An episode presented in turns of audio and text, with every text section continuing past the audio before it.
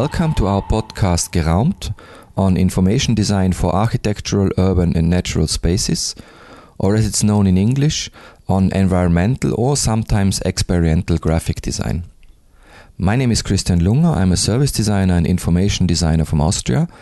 And we usually do our podcasts in German, but we have decided internally that we want to do English podcasts now as well, since there are so many inspiring stories out there that, from our point of view, should be shared. The reason being we're doing this podcast is that I have been on a study tour on immersive technologies in Dublin in November 2019.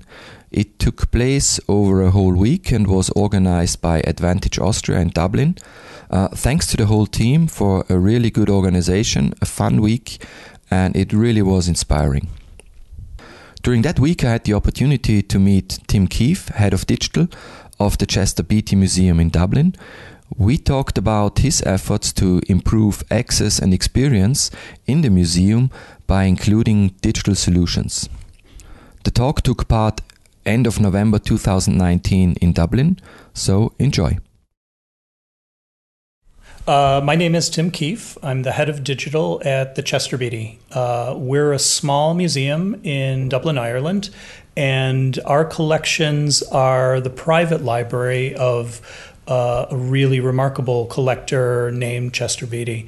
Uh, this is his private library that was donated in trust to the Irish state on his death in 1968, and it encompasses one of the most, if not the most, remarkable personal libraries of historic manuscripts from all around the world. Uh, the collection includes European materials, uh, a lot of materials from the Middle East, and materials from Southeast Asia. Uh, what it doesn't include much of is Irish materials, which is always surprises people when they come into Dublin, Ireland. Um, Chester Beatty made his fortune mining, uh, first in the U.S. and then uh, and then he formed a company in in England, and a lot of his activities occurred in Africa after that. And he was knighted uh, in England, and then he became Ireland's first honorary citizen uh, prior to his death. How large is his collection? Uh, the collection is approximately 20,000 different types of objects. Um, and the collection we hold, he, he did have a large art collection, but what's part of our museum is largely the library centric portion of the collection. Um, but it does have some other objects that you don't expect to see in a library, like imperial dragon robes from China and uh, a very large snuff bottle collection and other, other Asian materials. So basically, it's only only a small part of his collection that is at display at any uh, time. We were only able, because of the display spaces that we have within the museum, we're only able to display to the public um, usually two to five percent of the collection, depending upon what's on display uh, within the gallery spaces, and then the rest the rest is in storage. I probably have to uh, explain to our listeners how we met. Um, we met actually yesterday for the first time during a presentation for the Irish Tourist Board. Um, and I was quite impressed by your presentation because you were uh, presenting how you use digital uh, to enhance the real experience within the museum and within the library.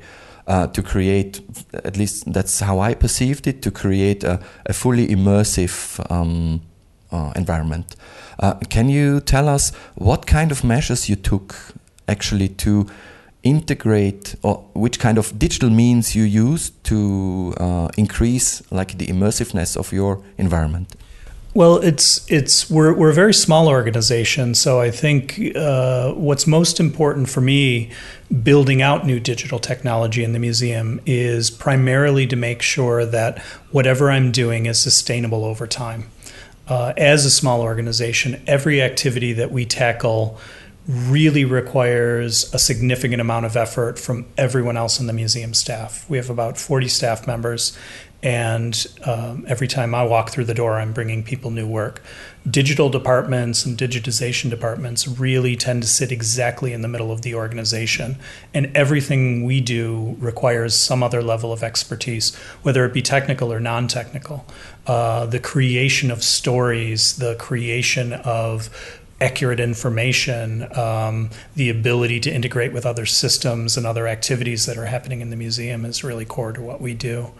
Uh, the goal of my activities really is about expanding the experience. And my first thoughts when I came into the job, the department I have is new department, two years old. When I first came into the job, the goal was very much to open the door to people who cannot travel to Dublin. Uh, to really, I wasn't really thinking about immersive experiences. I was thinking about expanding access. And access to digital information is really becoming key. Uh, the the term that's used is it's it's table stakes. It's it's a requirement for almost every institution, a heritage institution, to provide some level of some level of access. There's a uh, there's a saying that's used that a lot of people don't like very much, but the the saying that you often hear in universities is if it's not online, it doesn't exist. And in some sense, that's becoming very true um, the actual objects and visiting the museum, seeing them important in person is a very important experience, and I think it's something that is only accentuated by online and digital activities, immersive activities. But the reality is is that there is an expectation that people can see these things from their mobile device, from their computer, from the comfort of their home, uh, even while they're traveling on holiday. To have a quick look at a museum before you walk into the door, is it worth my time? Is this of interest to me? Um, so those things, that type of access was really how what we started thinking about. It was uh, at the beginning. It was about the communication on uh, creating interest for somebody who's making a decision when he's coming to a city. There's usually so much infrastructure you can look at. So how can you increase like the exposure uh, to your museum and yeah. tell them you have specific amounts of time? Please share it with us. We're, we're a smaller museum tucked in the back of the du- Dublin Castle compound. We're, we're a bit hidden. Uh, we're in a good place in Dublin. People come to Dublin Castle, they come to Trinity and Guinness Storehouse. We're all in the general neighborhood, so there are a lot of different activities people can can go to. Um, and you know, a lot of a lot of people, if they're not scholars or librarians, the idea of coming in and seeing old books might not be that appealing. But if they can get a look at the things we have and the remarkable artwork, um, the the history and and the legacy of these objects from across time and all across the world, it's quite remarkable. And it's interesting when we look at the comments that come back. People are absolutely surprised that they enjoyed it so much because this might not really be something that would naturally interest them. We just did a quick tour uh, through the museums and some of the um, um, some of the rooms, and I have to say, even though we couldn't spend a whole lot of time, I was quite impressed. Um, and I'm really looking forward on how you will enhance the experience now with the digital. Although at certain amounts of time, it was like my, my personal feeling, I wouldn't even, uh, taking out my smartphone um, I'm not sure uh, if I would have even done it because there is such a treasure trove to, to look at. Um, I, I wonder on your uh, on, on, on the feedback you will get when you actually enhance this experience indoors as well. That will be very interesting. It, it, it's going to be very interesting. Um, I, I, haven't mentioned yet, but in a few weeks we're going to be launching a new uh, mobile app, a mobile application for Android and, and Apple phones, and we'll be uh, as part of that app we'll be offering uh, audio tours that are that are driven by uh, a technology called beacons which is a bluetooth uh, technology that allows you to have positional sensing.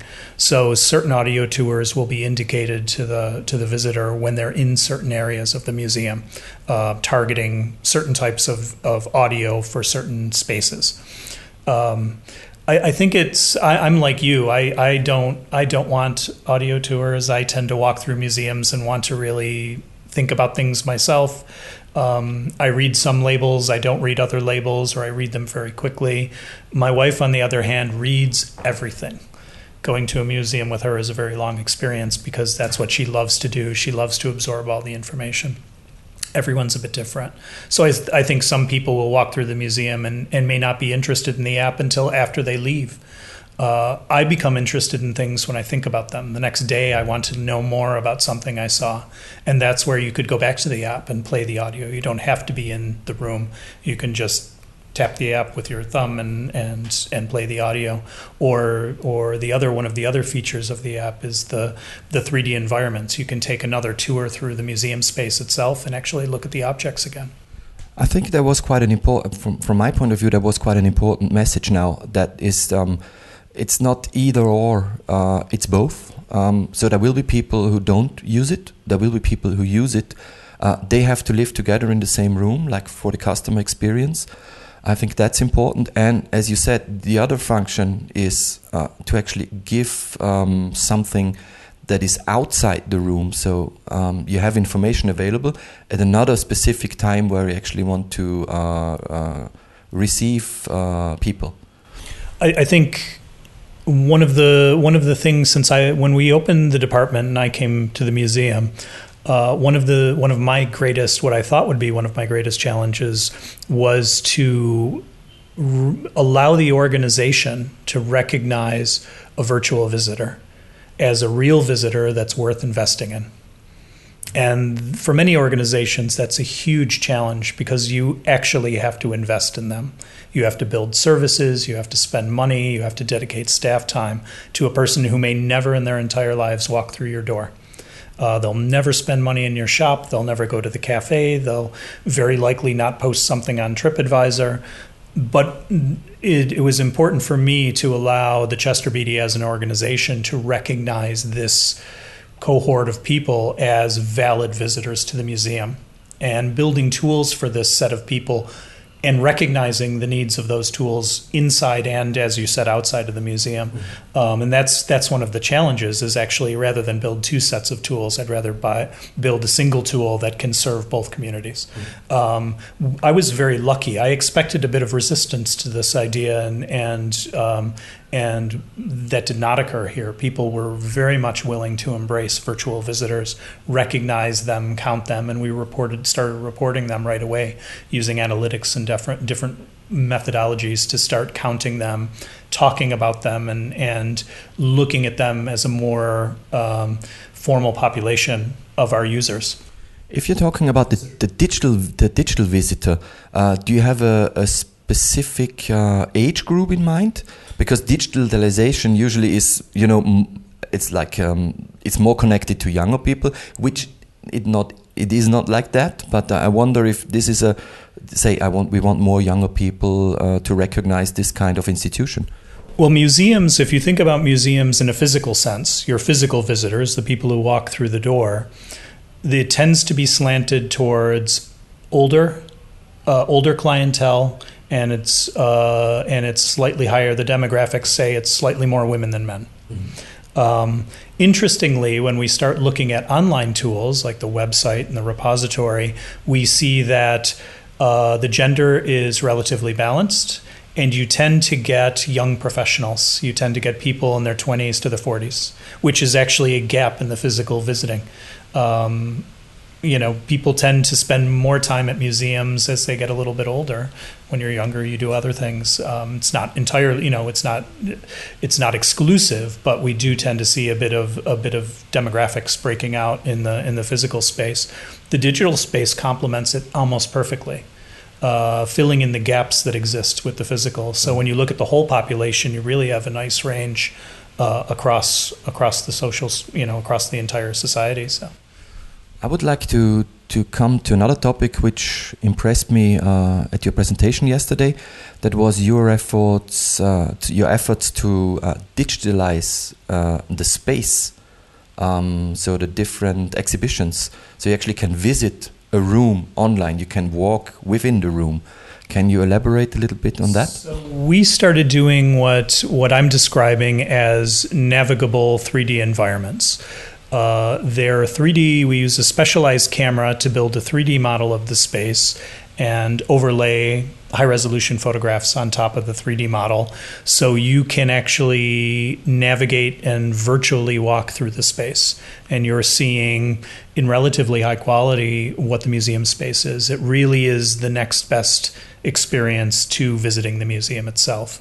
Um, and we brought in the camera equipment to do that, and we work with a cloud provider uh, to host the to build the models and host the activity. Um, when we decided to do this, what was very important for us was to make sure that it was sustainable financially and technically over time.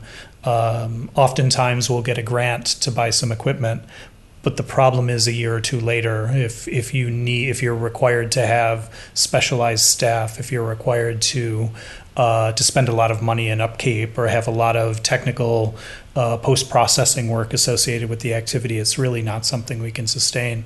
Um, but today a lot of these services using cloud based resources or software as a service based resources uh, allow an, an, effectively amateur user uh, to be able to do something quite dynamic. I spent the morning uh, doing 3D scans of the roof garden.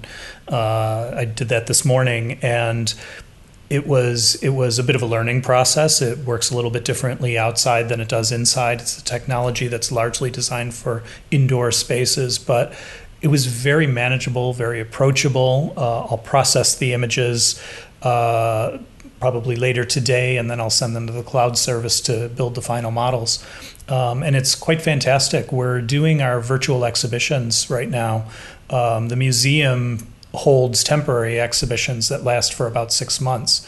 And an exhibition is tends to be a bit more than just a display of objects. There's usually a story that's being told. Labels and, and storytelling occur through graphics on the walls, and it really is a curated experience through a set of using a set of museum objects to convey some very specialized information and sto- a type of storytelling, really. Um, it's very hard to document that, to archive that over time, but we can actually document the entire exhibition exactly as it is in, in the room. I've, that's probably quite an interesting topic because you said um, you're actually doing it by yourself. Uh, you have researched and you have bought the equipment, uh, which is easy to handle, which is easy to integrate in, in your process, in the content creation. And um, that's something um, I saw is that there's actually two digitalization uh, processes going on. The one is uh, digitalizing the room, the space itself, and the other one is uh, digitalizing the exhibits. So um, I tried it yesterday with my mobile phone, even during your presentation, uh, and it worked quite well because you could walk uh, inside the room. And um, once you found out what to do, you actually had a direct uh, link to the exhibit. So you could actually zoom into the exhibit and watch at the details of a specific script, of a specific drawing. How is that done in your organization? Because that's probably by so many exhibits that you have uh, that's probably probably a, a, long amount of time or or effort to actually do that. That was another side to the department that we started. We brought in one of the goals of the organization is to do two-dimensional photography, high very very high resolution photography as archival digital documentation of the museum collections. So the goal over time is to digitize everything we have and make that openly available to the public online. To date, we've done, I think, tw- somewhere in between 12 and 14 percent of our collection objects have been digitized. And we continue to work on this. Um, most museums tend to do, museums, uh, national libraries, archives are doing this kind of work. It's a really big topic. There's a lot of funding going on, and it's really quite important. It's important for a variety of reasons. The first level of importance, as I already mentioned, was access just allowing people from all over the world access to what you have. Uh, we have a collection of objects that have come from everywhere else. We don't have Irish objects. We have a, collections of objects from literally all over the world, and allowing communities and members of those communities to see their own national heritage that we're lucky enough to, to host in Ireland uh, is a fantastic opportunity for scholars, for students, for just even the general public.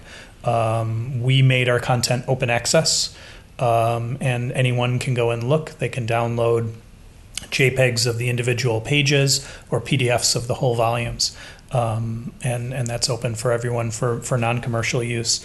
Um, the other important reason is for from a preservation standpoint. If you think about what happened in Paris, if you think about what happened in Brazil with the terrible fires, I imagine that the very first questions that were asked the next day is what's digitized. Uh, it is. It can be a wonderful record of last resort uh, if something happens to the object. The other thing is, it's a if you're doing it well, you're capturing a moment in time. Your these these objects are very old and they change over time. Uh, if you have a manuscript that this, that's a thousand years old, it doesn't look like it did the day the at the point in time it was 10 years old. It doesn't look like it did at the point in time it was at 500 years old. Uh, if things are cared for well, that that change happens very very slowly, but time will always take an effect on the object, and we're showing a moment in time. Uh, and that's really important from from a, from an idea of scholarship. Um, we're showing we're showing the state of an object that may, may not be the same when someone chooses to look at it again in the future. For me, again, there was um, there were a couple of good messages in there, but one um, which I think is especially important is we were talking a lot about visitors uh, and how it can enhance the experience of visitors, be it before they come to the museum or if they're in the museum. But we're talking about scholars as well, or heritage foundations, which are really keen on, on, on, on having the material available. So, digitalization, I hope, please correct me if I'm not correct.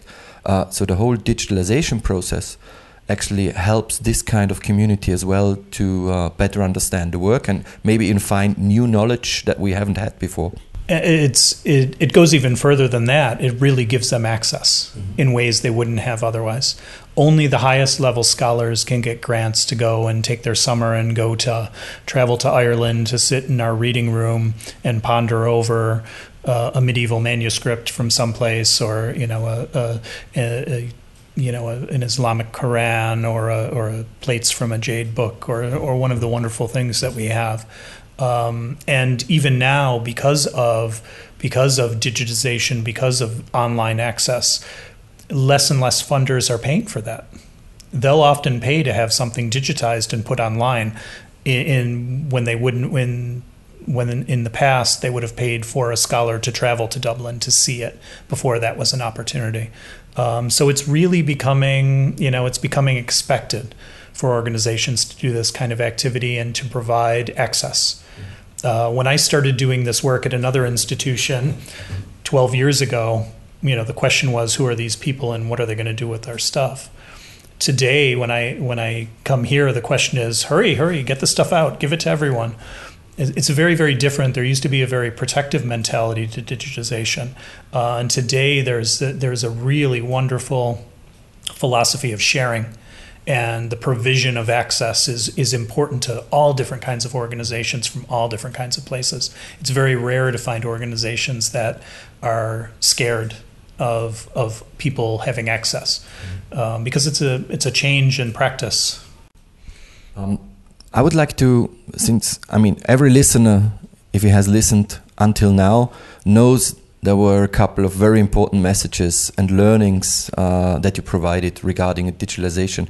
But I still want to, to, to pose the specific questions that I have prepared is if you'd consult a similar organization or other organizations who are standing uh, before the same decisions that you were standing uh, a couple of years ago, what would you recommend them to do or to look at before they start the whole process? I think the this a, as a starting point, you have to ground your ideas in reality. And for most organizations, reality requires you to think about uh, the business term as total cost of ownership, TCO. The idea of how how are you going to manage this in ten years? What is it going to cost you in ten years? Can you feasibly manage it? it's really easy to get a grant. Well, it's not really easy, but it's generally uh, reasonable to get a grant to fund a great project to do something wonderful. But if you can't sustain it over periods of time, it's it's a waste of your time. And many many projects just die on the vine because they don't have subsequent funding 3 or 4 years after they're done. And almost everything you do is going to need to be refreshed with new content either to make it look, you know, it, it, it'll start looking dated and old. Um, or people will just get tired of seeing the same thing over and over again. So everything I do thinks about I think about sustainability over time, and I think about it in three different ways. I think about it financially, I think about it technically, and I think about it from a staff workload. And the staff I'm considering are not just my own; they're staff all across the organization, most of which who have nothing to do with technology. Um, and those are the three criteria I really explore. Um, you also have to be very careful to look at organizations that are honestly your peers. Uh, everyone likes to compare themselves to someone who's maybe a little bigger or a little better funded than they are um, as kind of the exemplar, the, the best place to look at. And they're usually very easy to talk to, and they've usually done some pretty fantastic things because their budgets tend to be a bit bigger. Their technical staffing is bigger, and their general staffing load is bigger, and they can handle a bit more work. Um, but it's very important to look at organizations that are honestly close to you and what they're able to accomplish and ask them the tough questions. Ask them the questions about how they manage these things over time and what worked and what didn't work and where did they waste money. Uh, because everyone wastes money doing things they shouldn't have done, or if they had to do it again, they would do it differently. Um, so I would I would say those are the things that are really important. And then the only other thing to be very important of is you have to be really cautious around trends and fads. There are things that show up in the news and are being talked about, and everyone wants to do them. Virtual reality is the current thing. Um, and is it the right time to do it? Is the technology mature enough? Is it actually going to add the kind of value to your user experience? It's very easy to get caught up in the technology and not think about what you're actually trying to do with the technology and is this the right way to do it? Um, what I heard in your presentation yesterday that you actually regarding your, your the three thoughts that you shared financially, technically, and for the, for the staff. Um, one thing you did, which I found quite interesting, is that you don't you don't create everything externally. So, but but this was German now. Um, but um, you actually look at available products because they're lower uh, regarding the costs, for example. Mm. And what I found quite intriguing is that you go with this strategy and you see how it's how you make it possible to create your own content. Again, total cost of ownership on different levels. Um, how how was your experience with that? Because we're a small organization I, and because also we're a government organization, I can't just hire someone. It's really tied to the political process, our, our ability to hire. So we're quite limited with people, particularly around technology, because those roles don't already exist in our organization. We're not a we're not a large business with a technical staffing complement that would exist in some department or other. Um, so it's it's very important for me to find solutions that I can manage over time. So, our ability to change content. Um, one of the unique features of our museum that's that's very diff makes my job very difficult is that almost everything that's on display is rotated out once a year because materials on paper and skin are very sensitive to environmental conditions like light exposure. So everything is rotated out. So any content I generate um, I need to recognize that the objects that it's referring to may may not be on display in a year, and I'll have to generate new content. So the ability to generate content internally regularly, to refresh content to keep it from getting stale, all of that's very important. Um, I'm looking more and more towards cloud solutions and software as a service solutions because it's the only way I can really afford to do that. If I decided to, the, the app that we're going to be launching is a software as a service function.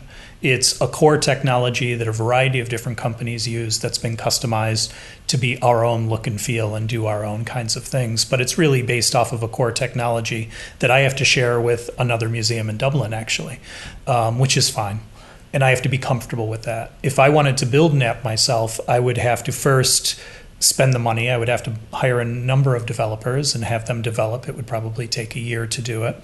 Um, and then I would have to always have at least one developer on staff to keep it up to date, to maintain it. Um, even if I just bought the development of a brand new app from a company, it would cost many times more than what I spent on the app here. Uh, and that's it's just not sustainable for us. And then we still run into these ongoing costs of of dealing with maintenance over time. And if you think about how many times you have to hit that update button on your phone i hit it at least once a week and there's usually 10 or 15 different apps that are getting updated because of one reason or another so. You told me yesterday i hope i remember correctly that it took you 30 minutes only you did it by yourself one of the temporary uh, exhibitions oh, you digitalized them and it yeah. took you how, how long uh, depending upon the room, uh, the temporary exhibition room that we have up on our website right now is a pilot. Um, In, it took me probably about 30 minutes to do the scanning, and then probably another 30 minutes to you have to do some uh, some markup work on the scan that was made and then you send it up into the cloud and it was ready. The more time consuming part was actually putting the tags in putting the information in and that's a function of cataloging essentially. Uh, and that probably took three or four hours. But the actual scanning the physical photography of the space took 30 minutes. Just um, as an explanation to our listeners uh, this uh, digitalization camera uh, Tim is talking about is actually photogrammetry uh, camera. So it doesn't only take the photo, but it uh, takes all the measures as well. Yeah, it it um, it does. It makes a 3D model using um, laser point. It uses laser measuring point cloud, builds a point cloud of the space, and then does photography and wraps the 3D space with the photography. So it it really allows the immersive environment to be uh, quite natural uh, when you're doing the navigation through the space. Um, please please go onto our website and take a look at it. It's uh, it's at chesterbeatty.ie and it's associated with the Thai Buddhist Tales exhibition and the Mani exhibition. They're both both up on the website. I think it's the front page right now. Uh, we will be putting up new scans of the entire museum space uh, with the app, and we'll be putting them online shortly thereafter. So there'll be there'll be more as well.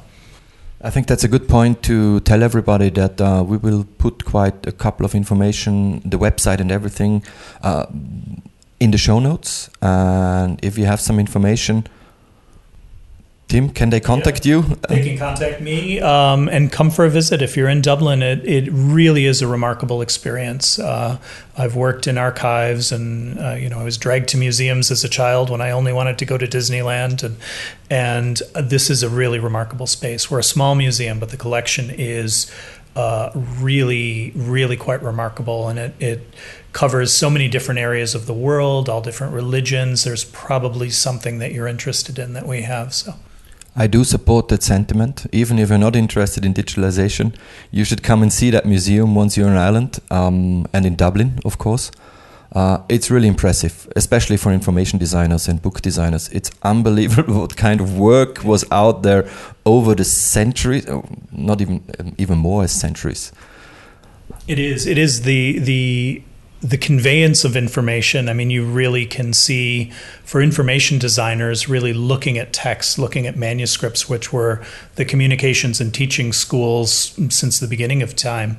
We go from cuneiform tablets to uh, modern prints, um, and it's it's quite remarkable. We were looking at some of our objects were were actually teaching people how to determine the correct times and directions uh, to pray to Mecca. It was um, for for Muslim Muslim people of Muslim faith, and um, it, it's just in, it's it's actually you know navigational design from from hundreds of years ago. It's quite fantastic. I'm just looking at the questions. Um, we're basically coming to an end. The final question that I prepared was what kind of feedback did you get from from different stakeholders that you're working with regarding these digitalization processes or digital digitalization tools? We have had really, really positive feedback. Um, when I came in, the work that the department has done, we started with the new website.